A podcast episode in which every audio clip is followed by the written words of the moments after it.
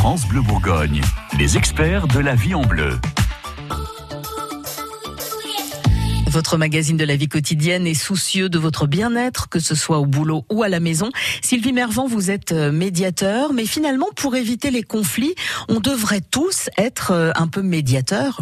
Ben oui, on devrait. De toute façon, la médiation devrait, les principes de la médiation devraient s'appliquer à soi-même. Euh, ça éviterait d'avoir beaucoup de conflits. Euh, pourquoi il y a des conflits qui euh, qui arrivent alors que euh, l'affaire est petite souvent au départ? C'est parce qu'on a l'habitude de renvoyer aux autres pour un jugement. N'est-ce pas que j'ai raison? Euh, et donc on envoie euh, soit au tribunal, soit à d'autres personnes, euh, des services sociaux. Nous avons raison. Or, si on pouvait avoir dans les principes de la médiation la communication du départ, l'écoute qu'on peut, on doit avoir sur les arguments de l'autre et sa manière de penser, on devrait pouvoir trouver, non pas changer d'idée, mais trouver une solution médiane qui permette à chacun de en tous les cas, ne pas subir l'autre. C'est ça la médiation. La médiation, c'est ne pas subir l'autre. Souvent, euh, c'est au sein de la famille qu'on a besoin parfois de médiation. J'ai envie de dire malheureusement. Bah, la famille, c'est le reflet des relations humaines de, la société. Ouais, parce que chaque membre de la famille euh, a balayé sous le tapis et ne soulève jamais le tapis. Voilà, il pense que l'autre a tort. Surtout, c'est ça, c'est cette envie d'avoir euh, raison à tout prix, quoi. C'est, euh, je sais plus qui disait, peu importe la vérité, l'essentiel c'est que j'ai raison.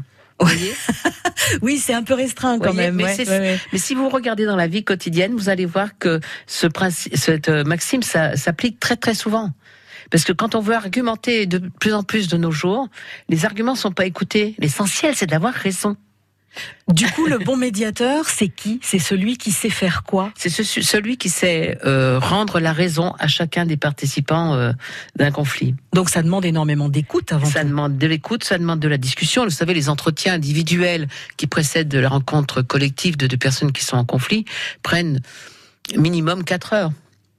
C'est usant ça pour vous. Vous arrivez, vous, à ne pas euh, éponger tout, le stress qu'il peut y avoir de part et d'autre Je dois ne pas éponger le, stress euh, qui est de part et d'autre. Je dois juste le constater et rebondir. Vous savez, moi j'ai un schéma d'évolution dans mon, dans, dans mon entretien je, m'y tiens comme un, médecin euh, euh, va pas faire attention au sang ou euh, les émotions, c'est la manière de les gérer. J'ai une méthode euh, pour aider les gens à les surmonter euh, et à les déshabiller de ces émotions. Et je m'y tiens, je les entends, mais je n'y participe pas. Apprendre à vivre ensemble, c'est important. Merci Sylvie Mervan. Notez que les conseils de tous nos experts sont à retrouver et peuvent être réécoutés sur francebleu.fr.